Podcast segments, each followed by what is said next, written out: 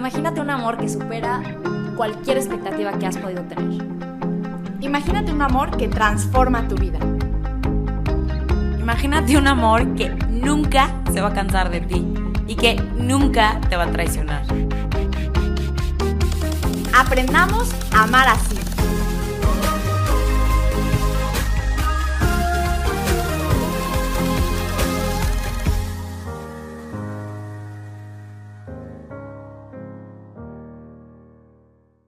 Hola a todos, bienvenidos a otro episodio que más que ser un tema nuevo, un episodio con alguna como cosa novedad, es una continuación de este tema que hemos estado tocando, que es apasionante, que es fascinante y que pareciera que es como inagotable. Y de hecho sí, vamos a hablar mucho más de él, que es el matrimonio. Y para seguir haciéndolo, pues no podíamos dejar a mi tía Lorea fuera, ¿no? Que estuvo con nosotros el episodio pasado y estará para terminar de reflexionar sobre este sacramento tan hermoso a la luz de lo que la teología del cuerpo de San Juan Pablo II nos muestra, enseña, comparte, ilumina. Tía, gracias otra vez por estar aquí. Ay, pero preciosas, buenos días. Sofi, extrañamos a Andrea, buenos días. Josie, la verdad es que es una alegría estar aquí. Hoy estoy arriba del techo de un hospital porque mi esposo está en una terapia. Y qué mejor que hablar de lo que es el matrimonio que precisamente estando aquí porque muchas veces cuando los jóvenes que nos escuchan en Amar Así piensan en el matrimonio, están empezando, soñando así como Josie y Andrea, que ya lleva unos añitos, y también Sofi, pero cuando los años van pasando, el matrimonio necesita estar sostenido, fortalecido, por esa madurez que se necesita, pero sobre todo por la presencia. La presencia de Dios, que como bien lo dijimos en el capítulo anterior, bueno, en el episodio anterior, realmente el sacramento sí le da un plus a esta unión humana. Bellísima, lo comentamos, porque en el orden natural los, el hombre y la mujer se pueden amar y se pueden amar muchísimo. Pero lo que Dios derrama, lo que Dios da, podríamos poner la palabra de misterio. Y no vamos a hacer como misterio de así de uyuyuy, sino ese misterio que provoca su presencia, que provoca su amor derramado. Y hay tres términos importantes con los que me gustaría empezar este, este momento del matrimonio, que como toda persona humana es imago Dei desde el momento que es criatura, porque hemos sido creados con esta diferencia sexual, que somos hombres o mujeres, porque somos imagen de Dios. Eso lo dice perfectamente claro Génesis 1, cuando dice varón y mujer los creó. A imagen suya los creó. Ese imago Dei tú y yo, imago Dei, o sea, imagen de un Dios que creó todo cuanto existe. Pero también por el sacramento del bautismo, y otra vez hablamos de los sacramentos, la importancia y la belleza que son de presencia de Dios, de una realidad invisible que abraza esos signos, pero que abraza a la persona en la presencia del gran misterio. E, eres capax dei porque eres bautizado. Es decir, sea, es como, es como una potencia. Tú puedes dejarte llenar, dejarte habitar, permitirle a Dios que sea tu morada, pero para eso necesitas ese sí, ese, ese encuentro, esa experiencia, ese amar así. Y el, el estar habitado, el que Dios sea, eh, que haya hecho su morado, que haya abierto así su tienda en tu corazón y la haya expandido, eso es inhabitat dei. Eso es ser habitado. Entonces, cuando un hombre y una mujer se poseen, es porque son habitados, es porque la gracia se ha derramado, es porque la gracia les habita. Y la gracia, o sea, quiero que, que, abramos nuestros corazones ahorita que están escuchando o viéndonos en YouTube. El, el pecado es la ruptura de esa alianza. El pecado es como el arrebatar, el no quiero, el rechazar a Dios. Es decir, te saco de mi casa. No quiero que habites el templo que soy yo. Y eso es perder la vida de gracia. Entonces, ¿cómo, cómo importa la vida de gracia en el, en el matrimonio para poder vivir la vida ordinaria, para poder caminar en cada desayuno, para poder discutir, para poder reconocerte, para poder perdonarte, para poder valorar quién eres tú para mí y quién soy yo para ti.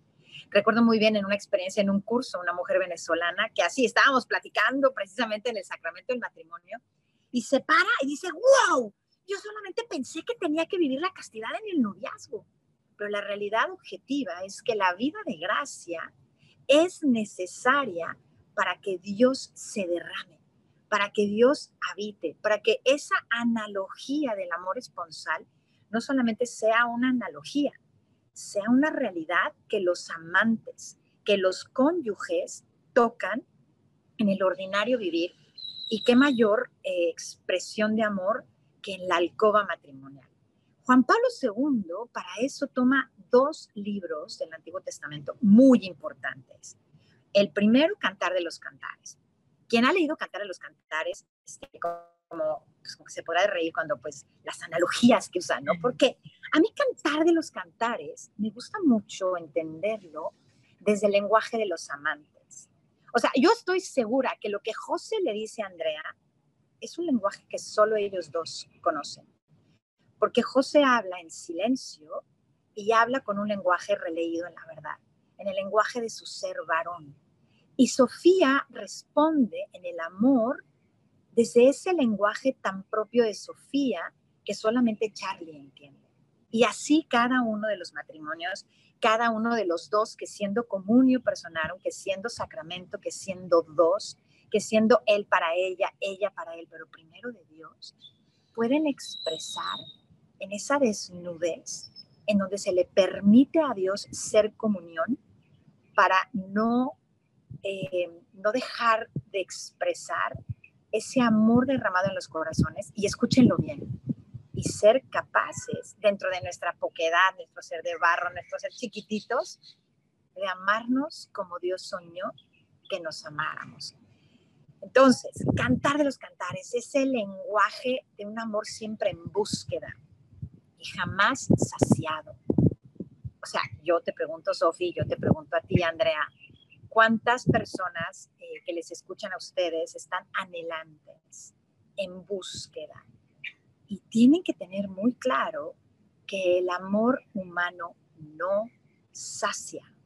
Y eso nos lo dice con toda claridad el cantar de los cantares todas esas bellezas de palabras de los amantes, ese, ese olerse, ese sentirse, ese anhelarse, esa presencia que da el cuerpo, que expresa el cuerpo en este lenguaje tan espectacular que lo tocamos y lo puedo volver a tocar mil veces porque somos hijos, somos desposados, llamados a la santidad por esa Trinidad que nos habita, ese lenguaje filial, ese lenguaje esponsal y ese lenguaje fecundo que en el orden de lo espiritual se expresa desde la Trinidad. Y en el orden de la carne ese lenguaje fecundo que, que hoy canta Andrea con esos dos hijos que le han sido dados en su vientre. Habla de fecundidad. Y ese lenguaje esponsal, conyugal, de ese ser don para el otro, de ese acoger el don que es el otro, de recibirte, de darte, de darme y recibirte, de acogerte, que es la conyugalidad. Y ese es el fin unitivo del que habla eh, Pablo VI y es el fin procreativo del que habla también Pablo VI. Pero me encanta porque yo sí esto lo sabe muy bien, como de los fines, Juan Pablo II habla de significados. ¿Qué significa esto de ser amantes? ¿Qué significa esto de ser amados?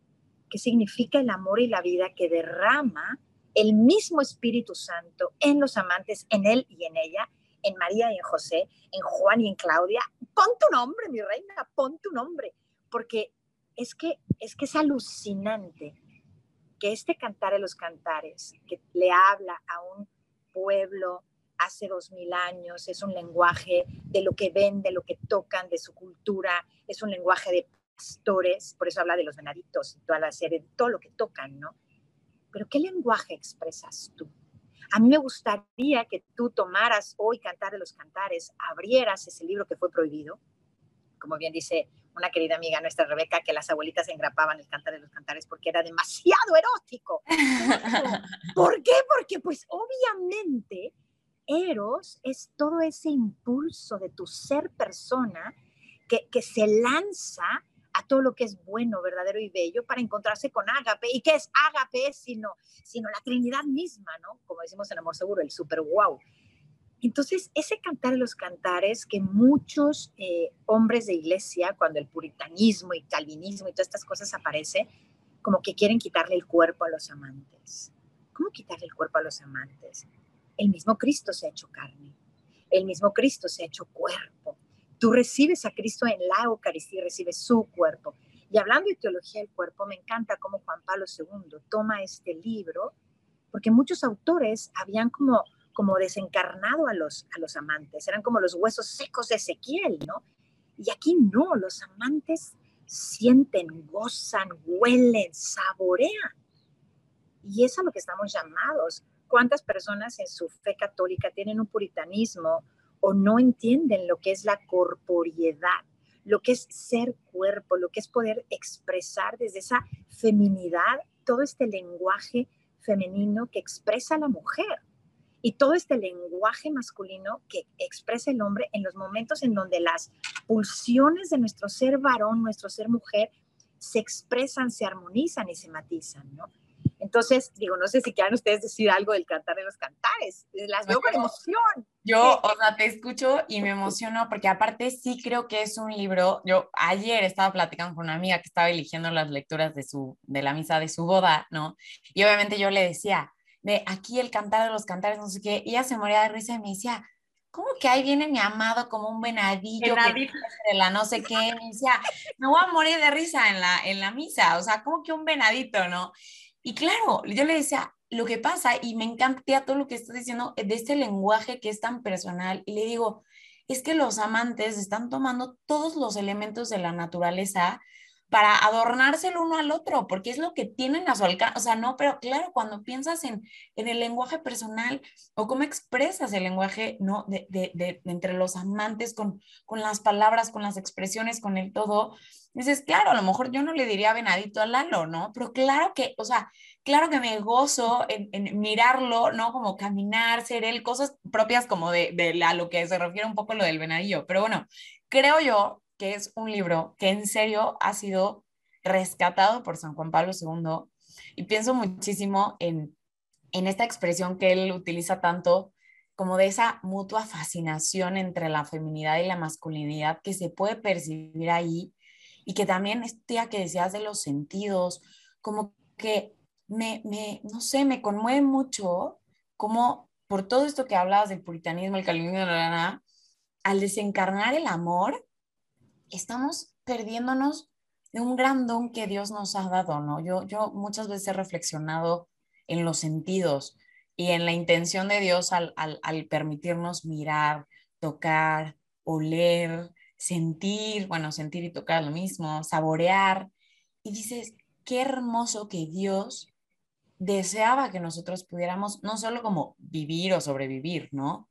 Sino como gozar. Y cuando hablamos de la relación de un hombre y de una mujer, no, no hablamos de un goce egoísta que termina en el uso, obviamente, pero sí en un mutuo complacerse el uno en el otro, que es lo que hacen los amantes, ¿no? O sea, como que, como gozar en la existencia del otro, como poder disfrutar, como empieza el cantar de que algo así de tus besos son mejores que todo el vino, ¿no? O sea, porque está haciendo alusión literal como sí, de todas las experiencias, ¿no? Del mejor chocolate que me he comido, o sea, más increíble es haberme amada por ti, ¿no? O sea, entonces, no sé, a mí, a mí me encanta y creo que para, el, para los matrimonios cristianos es eso, es como una llamada de atención o como un recordatorio de que el amor es encarnado y no podemos desencarnarlo y espiritualizarlo, porque si yo no amo en obras, lejos de la pasión y de las caricias, de los besos, si yo no amo con la entrega de mi vida, ¿no? Con el que ahorita tú estés ahí en el hospital y no en otro lado, ¿no? O sea, porque es tu cuerpo, con tu corporidad la que está ahí. Eh, pues no hay un amor auténtico. No puedo solo pensar que amo a alguien, ¿no? Sino esa búsqueda que hacen los amantes con su cuerpo de salir a buscarse, de encontrarse, de, no sé, como que creo yo que, que en la iglesia no podemos olvidar ¿no? que, que el amor es encarnado y que así Dios lo ha querido al grado en el que Él mismo se encarna para amarnos. Correcto. Es que precisamente eso es muy importante, yo sí, porque muchas personas eh, pensando en ser muy católicos no conocen la belleza y la grandeza del cuerpo, ¿no? Pero a ver, quiero escucharte también a ti, Sofía, porque si no después tía Lore habla además y no puede ser.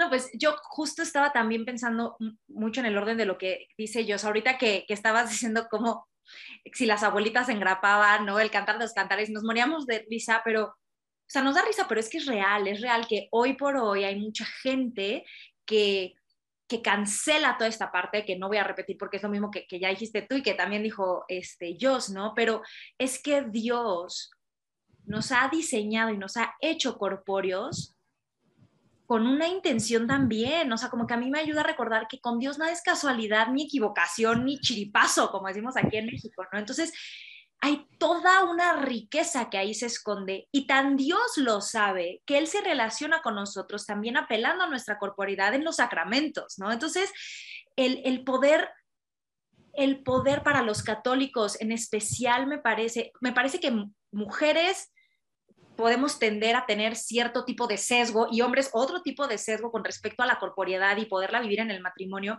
abrirnos a, a ver a la luz de la verdad eh, cómo se puede vivir esta entrega desde todo lo que soy, que involucra mi espíritu y mi cuerpo, nos puede ayudar a, a, vivir con mucha más libertad, libertad quienes somos y libertad nuestro amor y libertad nuestro matrimonio, porque eh, no sé, yo lo pienso y cuántas mujeres quieren amar de manera muy pura y entonces todo lo del cuerpo, ay no, no, y cuántos hombres se frustran y quieren entonces llevar pero ya en el desorden el cuerpo, ¿no? Entonces yo solamente quisiera que todas las personas que nos están escuchando, estén casadas o no, sepan que, como dice San Juan Pablo II, el deseo sexual es materia prima para el amor, este, sí, materia prima para el amor auténtico y cómo es como este fuego que en el orden puede llevarnos a, realmente una fusión, a una fusión, como dos metales que en el, fuego y en el calor se hacen uno,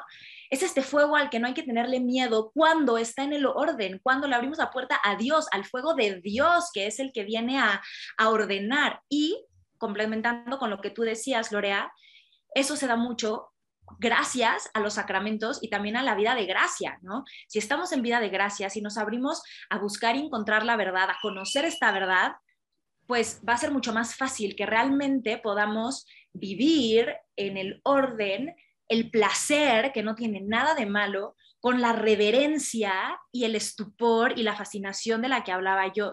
No son enemigos, son compatibles, tenemos que quitar ese mito, así como la razón y la fe son compatibles, ¿no? El placer y el amor auténtico son compatibles en la sexualidad y en la vida porque vienen de, este diseño corpóreo, ¿no? Entonces siento que eso viene a iluminar muchísimo el cantar de los cantares y en esta, en esta puerta que nos abre San Juan Pablo II a atrevernos a romper las grapas de las Biblias y también esta, este como caminito que, que tiene dibujada en sus palabras, ¿no? Como habla de un ser hermanos, ¿no? Le dice, hermana mía, o sea, después de hablar de los besos y de todo esto, también se refiere en este lenguaje de hermana mía, ¿no? Hay una conciencia de esta, de, de este somos este significado filial, ¿no? Somos hijos de Dios, compartimos humanidad y somos hermanos y eso me hace mirarte eh, desde una óptica muy, muy, muy desde la ternura, ¿no? Entonces, somos hermanos, somos amigos y somos amantes, o sea, y somos esposos, ¿no? No se cancela uno con el otro y nos invita a abrazar la realidad desde eso, desde la pasión, el amor y la ternura. Entonces, ese lenguaje que se maneja en el cantar de los cantares creo que también nos, nos ayuda a limpiar, a abrirle la, la puerta a, a, lo erótico desde el amor para dejar fuera la lujuria. Entonces, no sé. Pero hay una cosa que también es importante, el cantar de los cantares. Juan Pablo II se enamoró y aprendió a hablar español precisamente gracias a San Juan de la Cruz. Y fue Tanta Teresa de Ávila la que desempolvó el cantar de los cantares y fue San Juan Buenaventura el que habla también del cantar de los cantares de una manera increíble. Porque el cantar de los cantares no solamente habla de los amantes cónyuges, él y ella. El cantar de los cantares habla de los amantes humanos, ya sea con otro en minúscula, que es otra persona humana en el matrimonio, como los que están desposados con Cristo, con, con el mismo Dios, porque yo quiero decirte el placer que sentía Santa Teresa de Ávila, que tenemos que cambiar la tesitura porque es un placer vivido en la plenitud de la presencia. en la plenitud de ese Dios que penetra el alma en la soledad. A ver, quiero aclarar algo también muy importante. Mencionamos que el amor humano nos sacia, definitivamente nos sacia, pero esa manifestación del amor humano que ya mencionó Sofi, que ya mencionó Josie, si no está acompañada por ese Dios que penetra y habita el corazón, en esa interioridad, en esa intimidad, en ese autoconocimiento, en ese saber a quién le perteneces, que es Dios mismo el amante, el amante de a de veras, no eres capaz de responder al amor humano. Por eso es tan importante esa vida de gracia, porque esa vida de gracia le permite al amante penetrar a los amantes en su unicidad. Es decir, el ser humano no puede penetrar a otro en su intimidad más profunda en su interioridad, en donde él se conoce, en donde él se posee, en donde él se reconoce persona, ¿ok? Entonces, sí es importante entender que todo lo que dice Juan Pablo II, desde la primera palabra hasta la última, cada uno en su estado de vida, el soltero, el divorciado, la persona con atracción al mismo sexo, el casado en el matrimonio, puede llevarlo a su vida. Porque Dios Padre, y esto lo decía San Agustín, y esto me fascina, Dios Padre es el amante, el amado es Jesucristo y el amor es el Espíritu Santo. Entonces, esa Trinidad, esa clave de Trinidad está presente. Ahora, muy importante, se mencionó el cuerpo, se mencionó la corporeidad, se mencionaron los sentidos. Nosotros captamos todo lo que nos rodea a través de los sentidos. Son los sentidos los que nos permiten conocer lo que hay alrededor para poderlo pasar ya a todo lo que son los afectos, las emociones, la parte cognitiva, pasarlo a la razón, a la voluntad para poder ejercer la libertad en la verdad, que no es otra cosa más que el amor mismo, ¿no? Entonces, ¿quién ataca el cuerpo? ¿Quién golpea el cuerpo? ¿Quién no quiere que tu cuerpo sea templo? ¿Quién es el que no desea que seas habitado en tu ser cuerpo? ¿Quién es el que no tolera la idea de la comunión de personas? Que no tolera esa comunio personarum que estamos llamados a vivir como personas humanas, siendo seres en relación, siendo seres llamados a vivir para otro, desde otro en mayúscula para otro en minúscula. Pues obviamente es, como lo dice el segundo libro que Juan Pablo II utiliza para hablar del sacramento del matrimonio, que se llama Asmodeo. Asmodeo es nada más y nada menos el demonio en contra de la familia, en contra de lo que es el matrimonio. Eso lo sé por un exorcista que me lo comentó. Y si tú, o sea, si tú preguntas seriamente quién es Asmodeo, Asmodeo se hace presente en el libro de Tobías y Sara porque detesta la comunión, porque no tolera el que ella y él sean amantes. Ella y él, Sofía, se reconozcan hijos de un mismo padre. Por eso cuando Tobías y Sara le dice, levántate mujer, y se ponen a rezar y recuerdan su origen como ese pueblo elegido, ese pueblo que cree, se van a Génesis tal cual, como un pueblo fiel. O sea, tanto Tobías como Sara, dos siglos antes de que irrumpiera Jesucristo en la historia, son hijos de familias judías fieles. Ese pueblo elegido, o sea, al principio como el papá de Tobías dice cuántas veces cumple con todos sus mandamientos, ¿no? Y de verdad, les recomiendo enormemente que lean el libro de Tobias y Sara. Es una locura. Tocas la realidad humana, desde Sara que se quiere suicidar, el, el papá que está enfermo, el pobre. No, y aparte dices, ¿qué? ¿Qué va a pasar ahora? Si ya nosotros ya se han muerto. O sea, sí te tiene así como en suspenso. Aparte, es, es el típico de que, ay, pero me quiero casar, pero, pero es que no encuentro a quién. Y entonces se encuentra a Sara. O sea, es que de verdad es una maravilla del libro. Pero para mí, Tobías y Sara es magistral que Juan Pablo II haya tomado este libro porque nos habla precisamente de que el amor vence porque ora. ¿Y quiénes son los que oran? Los amantes. Los amantes, el signo visible de su ser cuerpo, en ese lenguaje del cuerpo releído en la verdad, se convierte en un lenguaje litúrgico porque hay un momento de adoración a Dios que se hace presente. Esto es revolucionario en la teología del cuerpo. Esto es una belleza, pero si entendemos que en la alcoba matrimonial se libra la mayor de las batallas, entre el amor o el egoísmo, entre el orden o el desorden, entre la libertad y la verdad o la esclavitud y la mentira. Escuchamos tantas barbaridades que suceden hoy en lo que deja de ser alcoba matrimonial para ser como ese lugar en donde ni él la reconoce a ella, ni él le reconoce a él, aún en el matrimonio, porque no se reconocen en ese lenguaje que tiene un ritmo, que tiene una armonía, que tiene unos silencios, que tiene un compás, y es único e irrepetible de dos, que siendo dos, no son dos, sino son cinco, y no son cinco, son seis, porque el cielo entero se hace presente cuando se deja entrar a través de la gracia, a través del sacramento, a ese misterio, ese gran misterio que menciona Pablo cuando dice gran misterio es este, y lo digo con respecto a Cristo y la iglesia.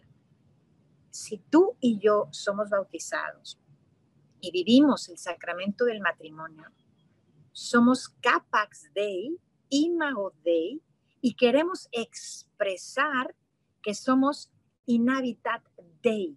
Al habitar Dios a los amantes, el mismo cielo baja para derramar sus gracias, manifestar, instaurar, eh, asombrar, eh, sorprender, maravillar, todos los adjetivos que quieran poner a los amantes.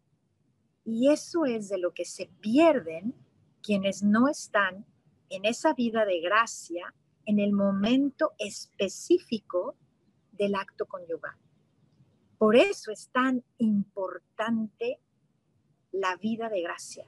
Por eso es tan importante el reconocernos morada, habitados por Dios, para entonces sí poder responder, acoger, abrazar ese amor para donarlo, para darme al otro. Y esto es una locura, pero Asmodeo Fíjense bien, el demonio no tiene cuerpo. Bueno, no es que no tenga, el demonio no es cuerpo. El demonio es un ángel caído que solo es espíritu y aborrece la corporiedad, aborrece la Eucaristía, aborrece el vientre de María, aborrece el que seamos cuerpo, que seamos hombre o mujer, criaturas capaces de amarnos y dar vida porque a través de ese acto en donde se instaura, se expresa el amor, Dios, si así lo quiere, ordenó dar la vida a sus hijos, invitando al hombre y a la mujer a ser co-creadores con él. Es muy potente. Es, que es muy potente y ahorita no podía dejar de pensar, Lorea, en cómo la verdad lleva a la congruencia y me refiero a que ahorita que hablabas de esta alcoba matrimonial, que es el lecho, el lecho donde baja el cielo, donde se concreta también una respuesta de nosotros a esta invitación a ser co-creadores, todo esto, es que a veces podemos creer que no tiene nada que ver el acto conyugal con la vida matrimonial. No, no, no, sé, no sé si me explico, es que la entrega que se da en ese lecho conyugal en esa desnudez de quién soy, de quién eres, donde queremos que Dios entre y queremos orar, es que es también una, como una extensión de una entrega que se hace, como decía yo hace rato, hablando de, que estás ahí en el hospital, ¿no? En otros momentos, eh, eh, en todos los momentos, ¿no? En la vida, y ese estado de gracia y esos dones que da Dios permiten que poco a poco esa se vaya purificando la entrega, se vaya purificando el recibir, se vaya purificando todo en un proceso y en un camino que es propio de cada matrimonio y que entonces va a ir en los distintos ámbitos y esferas, porque también, no sé, ahorita pensar en cuántos matrimonios no dicen como, no, pues es que nuestra vida sexual súper bien, pero luego me trata de la patada o yo, la verdad, ay, ¿por qué? O sea, una exigencia y una estar cerrados y un querer arrebatar en lo cotidiano de la vida, un, ah, yo ya lavé un plato, tú, ¿cuántas cucharas equivalen a un plato para que ya estemos a mano, no? O sea, casi, casi. Pero luego, ah, no, no, queremos, o sea, la vida sexual o, viceversa, ¿no? O sea, es que todo es maravilloso y la vida sexual, no, o sea, no, siento que la verdad lleva a una congruencia y a una armonía donde Dios va permitiendo que sea Él quien vaya purificando para que en todos los contextos de la vida de la persona, que son los contextos de la vida matrimonial, perdón, está pasando un camión, este, se pueda, se pueda ir viviendo esa, esa entrega y esa intimidad, ¿no? Que implica Em, salirnos de, querer tener el parámetro de, ah, si quiero vivir súper bien el, encuentro conyugal, vámonos a confesar justo antes y luego nos vamos directito al cuarto, ¿no? No, no, este, Como que a veces podemos caer en, entonces, ¿cómo le hago? ¿Cuál es el ABC? No, o sea, es que es abrirte en todos los contextos y Asmodeo va a querer atacar en todos los contextos. Entonces, a veces pues no sé, implica el ser más pacientes, el ser más entregados en el lavar los trastes y eso se va a ver reflejado también en esa otra entrega en, la habitación este, matrimonial y, viceversa, ¿no? Como que es algo que, que va siendo uno en toda la en toda la vida matrimonial y sí hay dificultades en toda la vida matrimonial, pero ahí está Dios para irnos guiando, ¿no? Entonces, no sé, como que quería hablar de esa, quería mencionar, ¿no? Como que esta congruencia que... Así es, así es. Es que me encanta, Sofi, porque no puede haber una vida ordinaria, o sea, no puede haber algo extraordinario sin antes haber sembrado en lo ordinario, ¿ok? Es como un, es como un huerto, si no se siembran las semillas, no hay manera que pueda dar un fruto. Entonces, en la vida ordinaria gesta lo extraordinario. Y en la vida ordinaria es el quién soy yo para ti y quién eres tú para mí. Y en ese ser yo para ti y tú para mí, eh, pues no, puede haber una guerra entre él y yo, entre yo pagué el refri y tú te encargaste de comprar este, las, las, las ollas, ¿no? O sea, es un nosotros, porque cuando se gesta ese nosotros, es porque se ha gestado el amor pero cuando ella vive para ella, ella tiene lo que esconde para ella, él tiene sus guardaditos por allá en todos los sentidos. ¿eh? Cuando no existe ese nosotros, que no quiere, que no quiere decir perder tu unicidad, sino dentro de lo que yo me poseo, sé que te pertenezco porque me poseo y sé quién soy. Y en el pertenecernos somos un nosotros y yo recibo lo que tú eres no voy a pedir lo que yo quiero recibir de ti, en todos los ámbitos, ¿no? Pero, pero volviendo a Asmodeo, Asmodeo, al mencionarlo con claridad, Juan Pablo, o sea, al escoger el libro de Torías y Sara, me encanta porque no sé si han reflexionado que Torías y Sara no vivían aún en un sacramento. No, no, no, no, no, no había estado Cristo en la tierra, no, no había habido no se había fundado la iglesia. Pero fíjense cómo lo sagrado tiene un lugar. Y en la alcoba matrimonial había un incensario y eso habla de, orar, de, hacer del momento algo sagrado. Eh, por ejemplo, en Tobias y Sara también están los papás, entran a la alcoba, los ven los papás y después se salen. digo, para los que son mexicanos o los que quieren tanto a la Virgen de Guadalupe, el hombre en los aztecas tenía puesto el ayate de boda, ¿ok? Y entonces amarraban los papás con el ayate de él al vestido de ella en la alcoba matrimonial y salían los papás.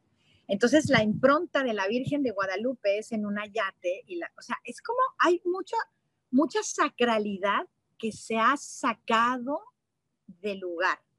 Entonces, eh, desde el momento, y por eso me encanta la palabra habitado y templo, cuando tú te reconoces templo, eres templo poniendo la lavadora, eres templo lavando los trastes, eres templo manejando a comprar las cosas del súper y eres templo cuando vas a trabajar. Y ahí está la congruencia, porque si eres templo habitado, eres la misma persona habitada, iluminada, eh, saciada, que se reconoce amada para poder ir al mundo y amar y en el hogar amar y eso no quiere decir perfección, eso quiere decir reconocernos tan necesitados que invitamos al Rey de Reyes a habitar con nosotros. Porque yo no sería capaz de, acompañar jóvenes en, procesos de educación, en toma de decisiones. Yo no sería capaz de, vivir desde el mes de enero con un hombre con, en silla de ruedas si no fuera porque me sea habitada. Entonces, eso es lo que yo creo que nos apela profundamente el sacramento, es lo que nos apelan estos dos libros del Antiguo Testamento y es lo que Efesios 6, Efesios 6, Efesios nos dice con claridad en cuanto al gran misterio que es la iglesia. Porque en la iglesia es de donde nosotros bebemos y recibimos los sacramentos. Eh, platicaba el otro día con una amiga mía, eh, con una prima mía, todos nuestros hermanos cristianos no tienen los sacramentos como nosotros los vivimos. En sucesión de los apóstoles, o sea, hay un papa, hay, una sucesión de los apóstoles que ordena a nuestros sacerdotes para que esos sacerdotes de barro con los que ustedes han hablado últimamente en tantos episodios puedan a través de sus manos ungidas clamar la presencia de Cristo que es real. O sea, es que, es que de verdad apelo a todos los que nos están escuchando a tomar conciencia de la gracia del bautismo, del regalo de ser capaces de Dios, para que a través de todo el conocimiento, a través de la fe, a través de las catequesis que hemos recibido durante toda nuestra vida, a través de su palabra, poder reconocernos habitados. Porque para ser un es que ya hay una decisión personal de dejarlo entrar, de dejarle tocar. Vas, que te estoy así desde el principio queriendo decir que en la mañana que rezaba el evangelio de hoy, decía, es que para quien diga, pero ¿de dónde mi tía? O sea, el evangelio de hoy, en el evangelio de hoy Jesús dice, porque dice, le respondió Jesús, el que me ama cumplirá mi palabra y mi Padre lo amará y vendremos a Él y haremos en Él nuestra morada. O sea, es muy fuerte, pero me encanta porque esto que acabas de decir de, de ya es una, Señor, yo te necesito. Haz morada en mí, esta poquedad, que no, o sea, no puedo yo por mis fuerzas amar y no puedo por mis fuerzas yo entregarme y no, o sea, no puedo. Ven y haz morada en mí. Ven y, y quédate conmigo para que yo pueda amar, para que yo pueda brillar, para que yo pueda entregarme. Y creo que en todo, o sea, esto que ya sé que ya estamos llegando a Efesios, pero es como esta necesidad de Dios. Y me preguntaban a mí la semana pasada en, en, Instagram que puse, ¿qué dudas tenías el matrimonio? Nada. Como que varias preguntas llegaron, pero ¿qué tan necesario es Dios en el matrimonio? ¿Qué pasa si, no?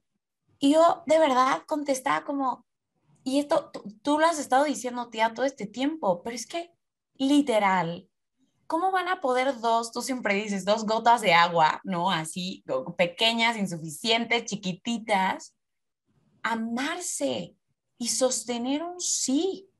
Es que no hay manera. Entonces, como que creo que solo quería enfatizar este, o sea, no estamos bromeando cuando hablamos de un asmodeo que ataca a la familia, que quiere hacernos egoístas, que quiere eh, eh, ¿Por qué? Porque quiere romper el proyecto de Dios, que es que vivamos en comunión, no solo matrimonial, sino todos los comunión para hacerlo visible. Entonces, es como, no, necesitamos, o sea, real, necesitamos a Dios, necesitamos los sacramentos, necesitamos, o sea, ven y haz morada en mí, Señor.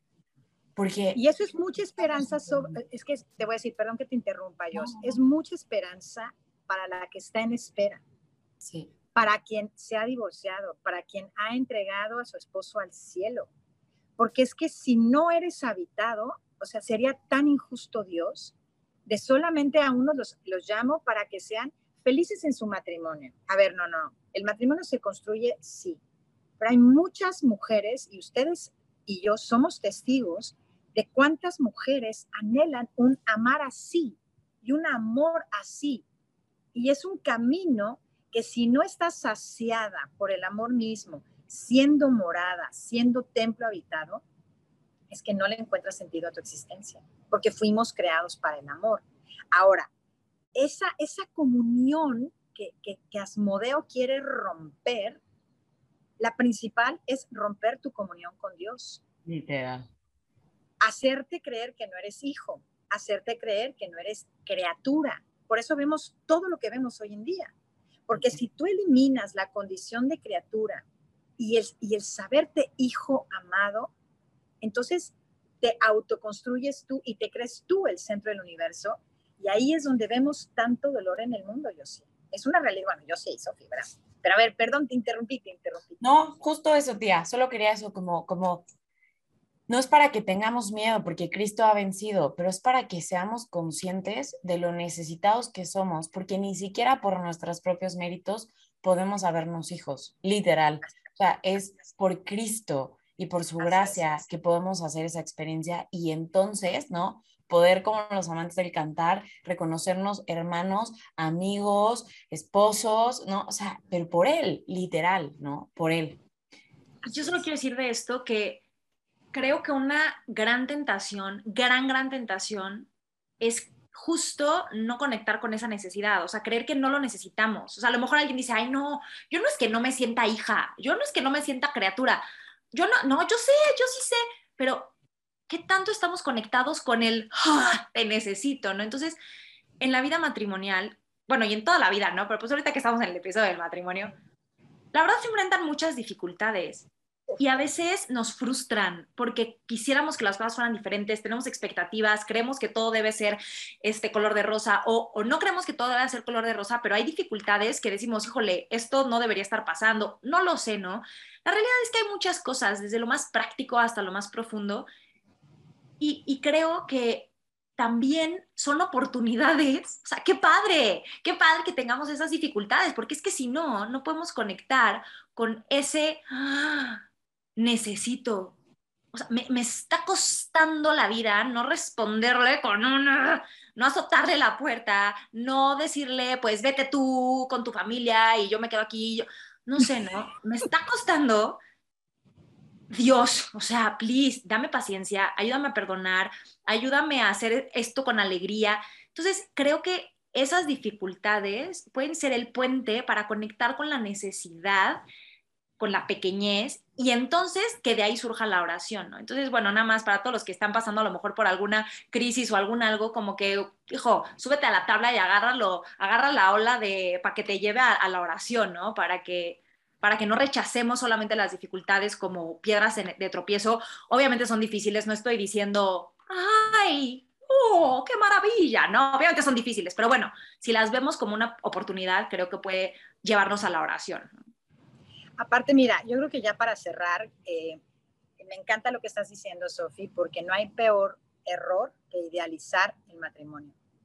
No hay error más grave que idealizar eh, el amor, porque el amor no se puede idealizar. El amor duele, el amor implica mucha renuncia, el amor implica sacrificio, el amor implica eh, el pensar en el otro antes que en ti. Y eso se platica bien fácil, pero en la vida ordinaria requiere de un querer, de una voluntad que conociendo la verdad y lo que cree, lo que conoce, lo que sabe que le va a dar libertad, opta por ello, porque no es fácil vivir. Yo tengo muchas jovencitas que han tronado sus matrimonios, personas que han roto sus historias porque pensaban que iba a ser diferente, porque no se han atrevido a enfrentar la verdad cruda y contundente de lo que duele amar. Y la vida duele porque amamos. Es un, o sea, es un binomio.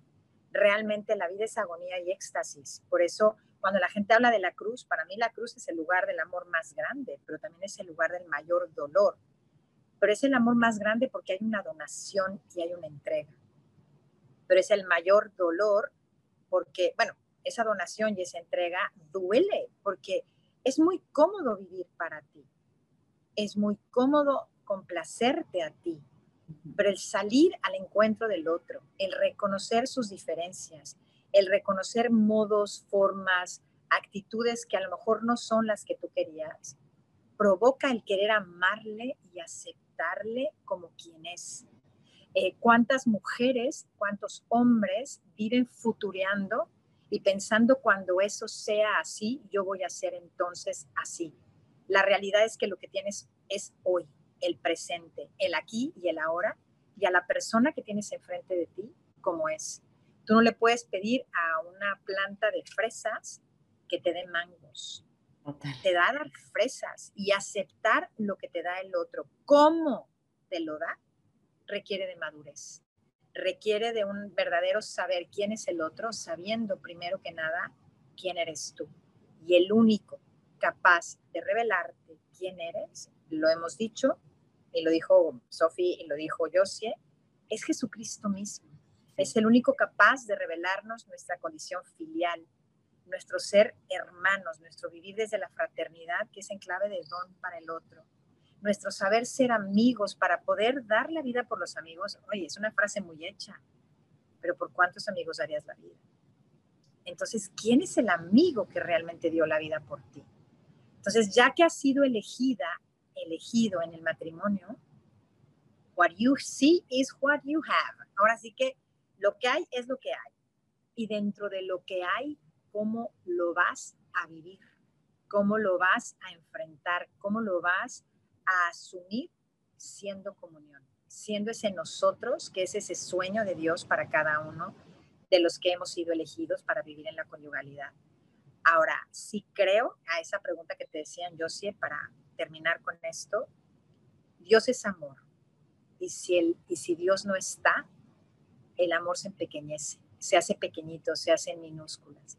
Y creo que el invitado principal a una, eh, a una relación de dos, precisamente es el único capaz de unir desde su ser amante y dar vida a ese amor. Y pues es todo y me encanta estar con ustedes y son lo máximo.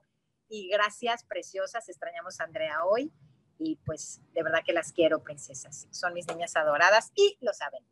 Gracias, tía. Gracias, gracias, gracias. Yo quiero solo decir una frase que dijiste, que sea la frase del episodio, que se quede así como porque es tu top, que el amor vence porque ora y que nunca lo olvidemos, que nos quedemos eso como, como frase que nos lleva a un tip que siempre invitamos a la acción, que es orar, sea tu estado de vida, sea el momento en el que estás, acércate a la fuente del amor vivo para que puedas amar, ¿no? Así es. Gracias, tía. Gracias, gracias. Bye. Bye. Bye.